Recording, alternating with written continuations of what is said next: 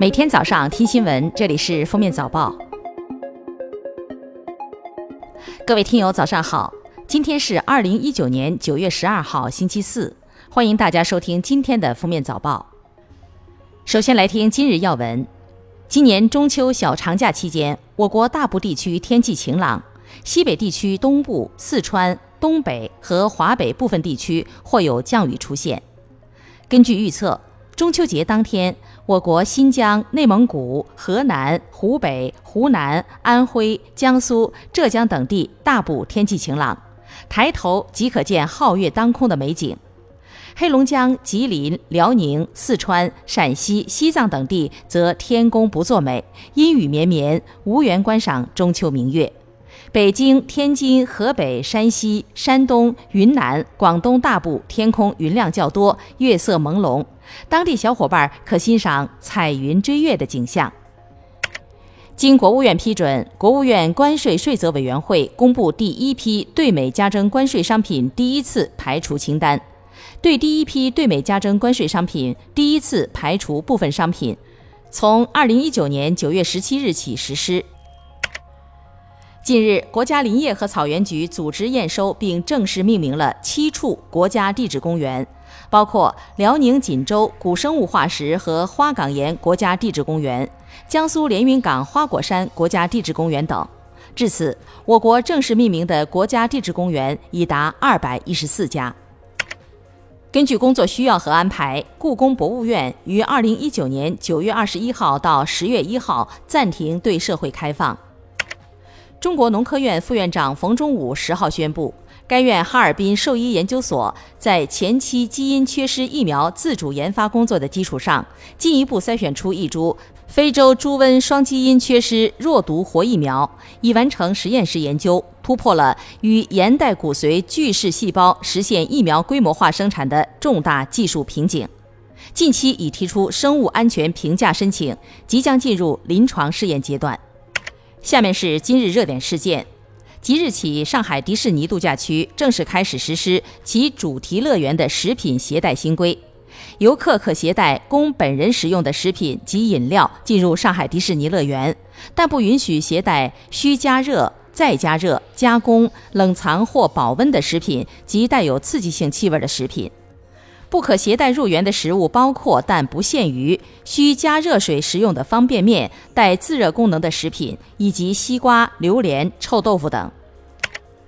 根据国家有关文件规定，从二零一五年一月起取消收取人事关系及档案保管费等名目的费用。四年多过去了，安徽省蚌埠市的一些企业仍被要求缴纳每人每月十元的档案托管费。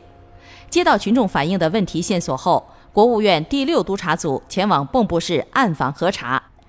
发现该市人社局下属事业单位出资成立的一家国有企业，向一些企业和个人收取档案托管费。蚌埠市人社局负责人表示，立即停止收取这项费用。数据显示，中国有超过两亿单身成年人，其中有超过七千七百万独居成年人。一人食餐厅、胶囊酒店、一人旅行等吃住行方面的孤独经济兴起。调查显示，孤独人群中百分之五十七点六九表示会为排解孤独产生消费。九月十号，江西宜春铜鼓县宣布，从今年秋季开始，高中教育全部免学费。据了解，今年秋季开学后，全县高中在校学生每人每年八百元学费全部由县财政负担。本学年免除学费共计二百二十多万元，本学期已缴纳的学费则将在一周内全额退回给学生。近日，贵州某中学老师在开学时提水桶给女生卸妆的视频热传。视频中，老师用毛巾蘸水给学生逐一擦脸卸妆，引发网友热议。校方表示，学校绝大部分为留守儿童，缺少家庭引导。此前，学校已多次禁止初中生化浓妆，但效果不好。这次方法可能有点过，但是为了对孩子负责。最后来听国际要闻：美国总统特朗普十号宣布，总统国家安全事务助理约翰·博尔顿已在他的要求下辞职。博尔顿是特朗普任内离职的第三位总统国家安全事务助理。世卫组织报告称，全球每年有八十万人选择自杀，相当于每四十秒就有一人自杀。十五至二十岁的人群中，自杀是第二大死因。菲律宾卫生部官员十号说，今年以来，登革热疫情已导致该国超过一千人死亡，死者中有近四成是五岁到九岁的儿童。韩国产业通商资源部官员九号披露，韩国最快下周正式撤销日本受信任贸易伙伴地位，即把日本从获得贸易便利的白色清单中除名。韩国产业通商资源部回应称，把日本排除出白色清单的修订案旨在加强出口管理，不是报复措施。十号，美国堪萨斯州的卫生官员证实，该州一名女性居民死于电子烟引起的严重呼吸道疾病，